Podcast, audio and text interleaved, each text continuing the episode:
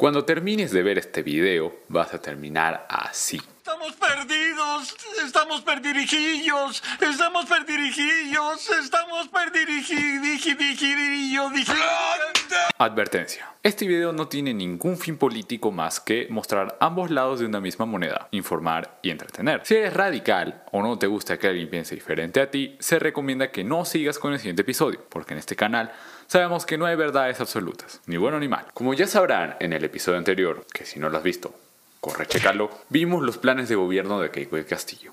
Y eso debería bastar. De no ser porque ambos personajes... ¿Cómo decirlo? Keiko Fujimori, acusada por el equipo especial Lavallato, incluidas otras 34 personas de Fuerza Popular, por los presuntos delitos de crimen organizado, lavado de activos, obstrucción a la justicia y falsa declaración en proceso administrativo. Y Pedro Castillo, cuyo partido, Perú Libre, se reconoce a sí mismo como marxista-leninista y cuyo fundador fue sentenciado cuatro años y ocho meses de cárcel por corrupción. Y ahora el país se ha dividido en dos. Cada uno obviamente cree tener la razón en cuál es el mal menor, creando así dos campañas de odio. Así que desde ya te digo, este video no es una de ellas. Lo que busco con este y el anterior episodio es que tú puedas sacar, ah, estoy moviendo el micrófono, es que tú puedas sacar tu propia conclusión. Porque seamos sinceros, si no tienes idea del tema, optarás por la opinión de las personas más cercanas a ti o del primer estado de WhatsApp que veas. Y lo hago porque detesto el pensamiento de ovejita.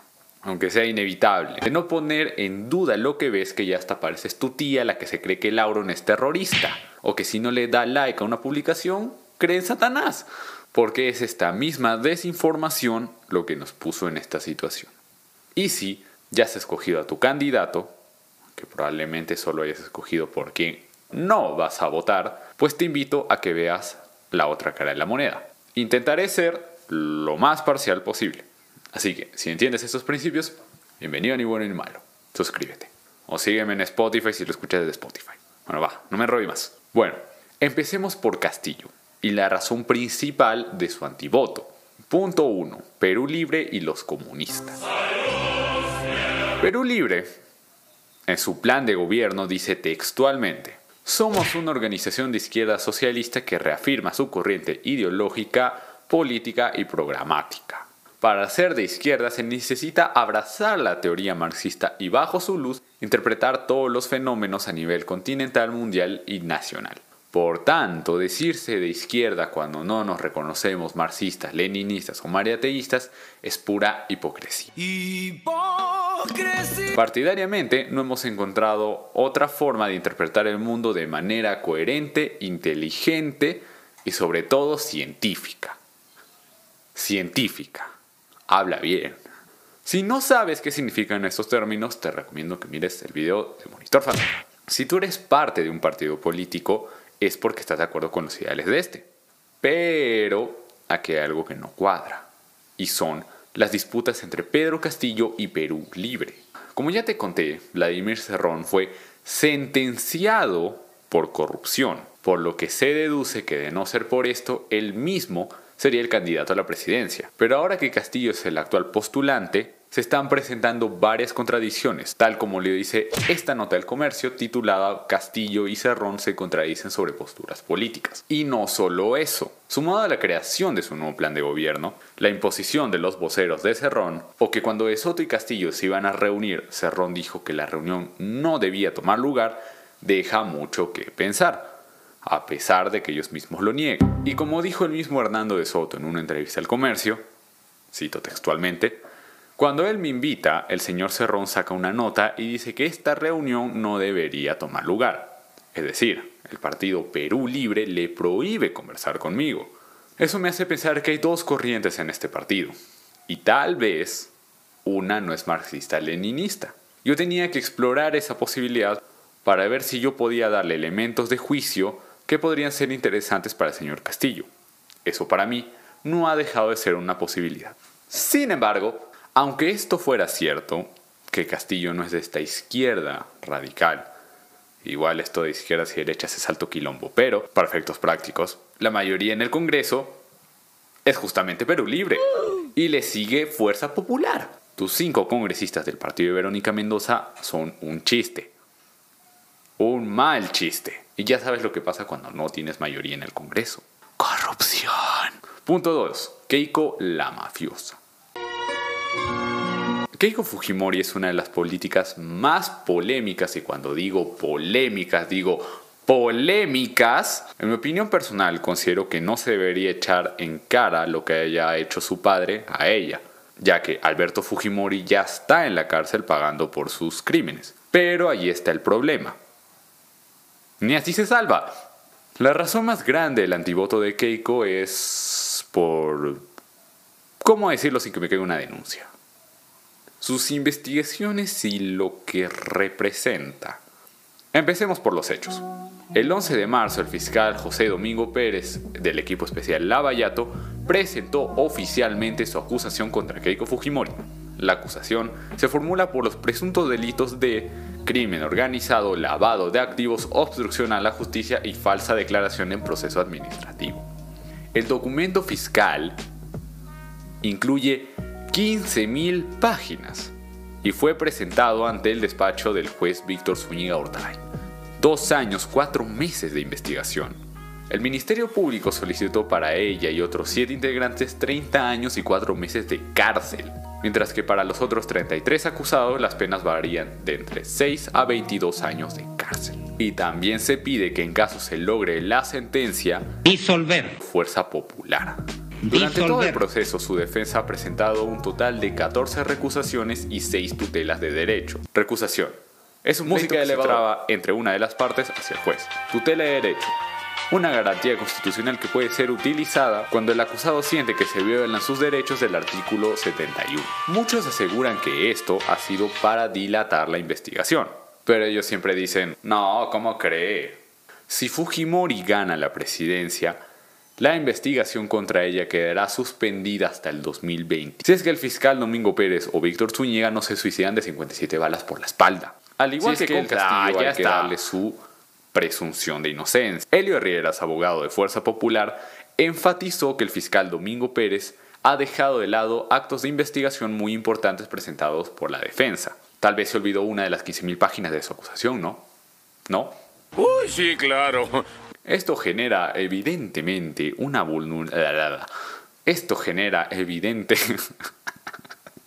Esto genera evidentemente una vulneración al derecho del debido proceso, dijo el abogado. Guilena Loza, defensa legal de Kiko Fujimori, negó que los recursos presentados fueran utilizados para dilatar la investigación. De ninguna manera.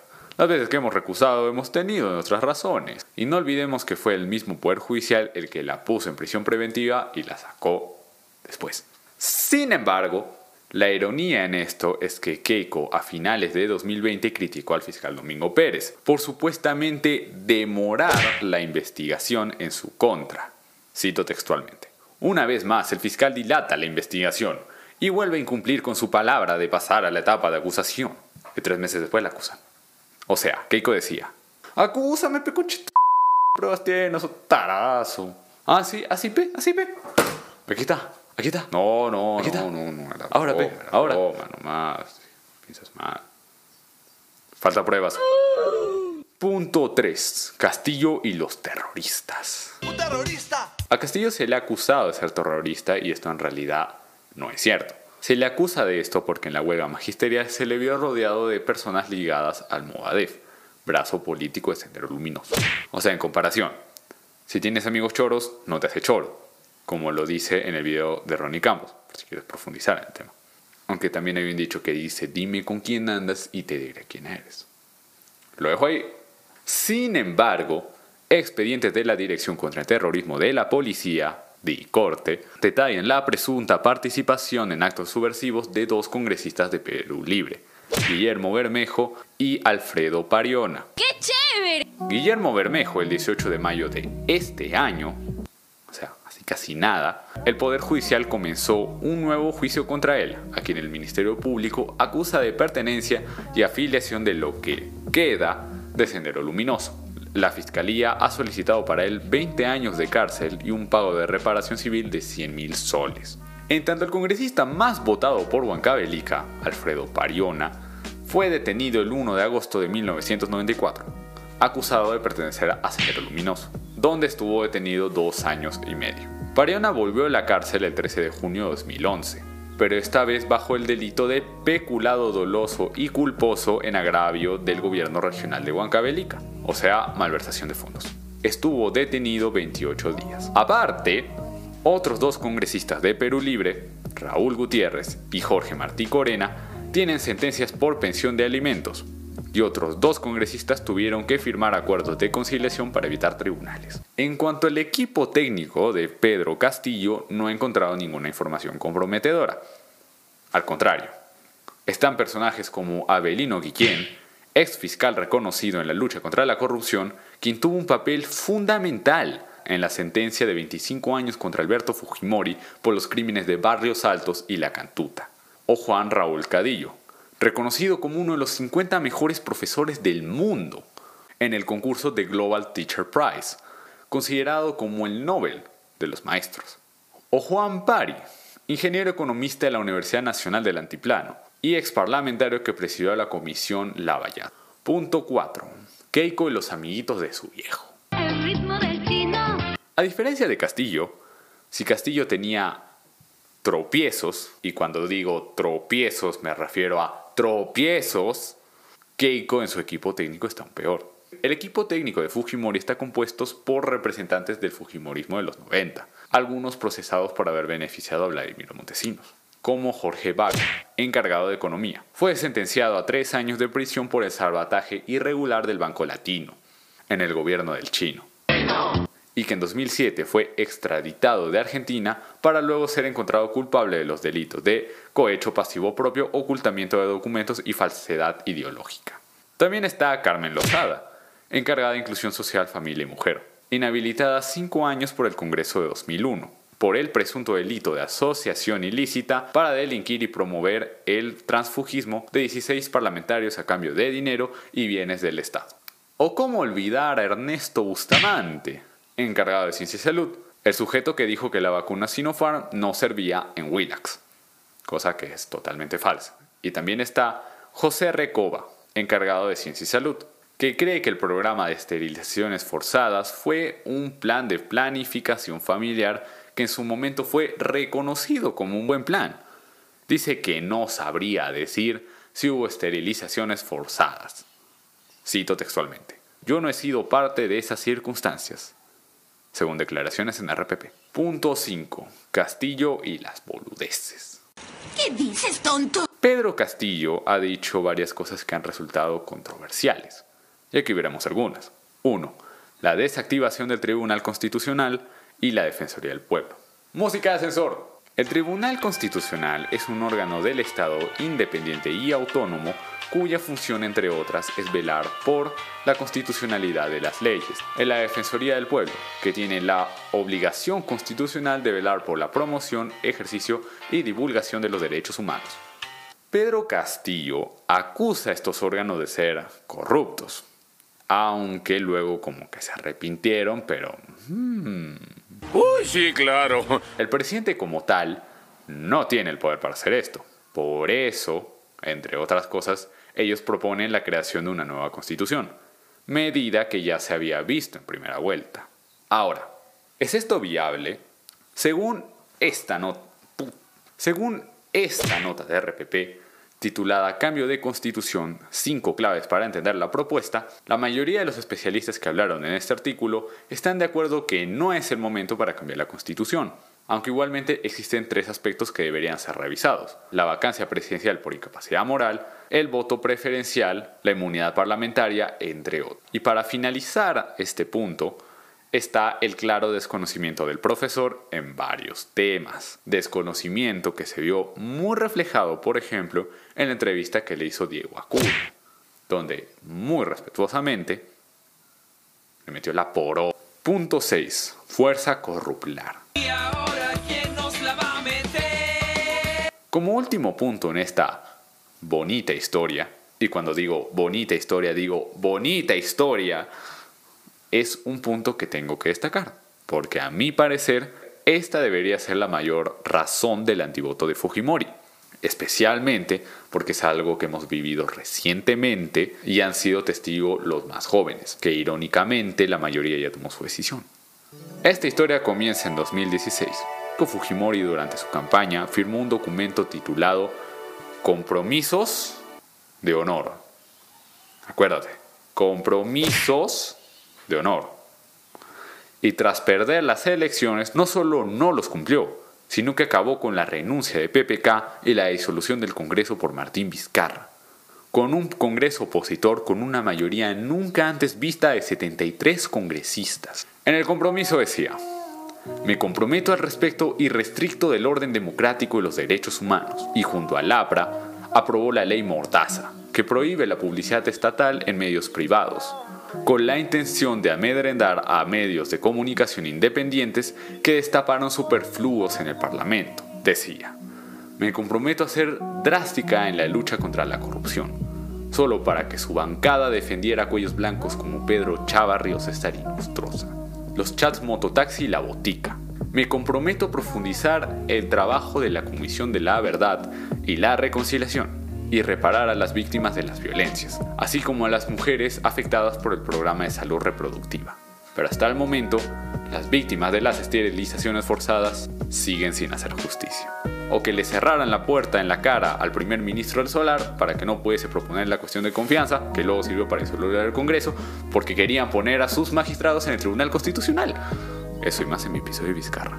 Y los votantes de Keiko la apoyan diciendo que respetará la democracia cuando solo siguen burlándose de ella. Y podría seguir, pero haré una pausa antes de que me pongan en un estado de WhatsApp con música triste para su campaña de odio. Y ahora, como pasó en los 90, del pensamiento roba pero hace obra, viene el revolucionario con corrupción pero igual comeré. Porque estamos como estamos. Tuve que hacer una pausa en esta parte del video porque resulta que en esta parte iba a ser como que, ah, votemos en blanco, Perú nunca será vencido o algo así. Pero resulta, gracias a un amigo que me hizo acordar, me hizo ver un video, que igual te lo dejo en la lista de reproducción, que esto no es posible.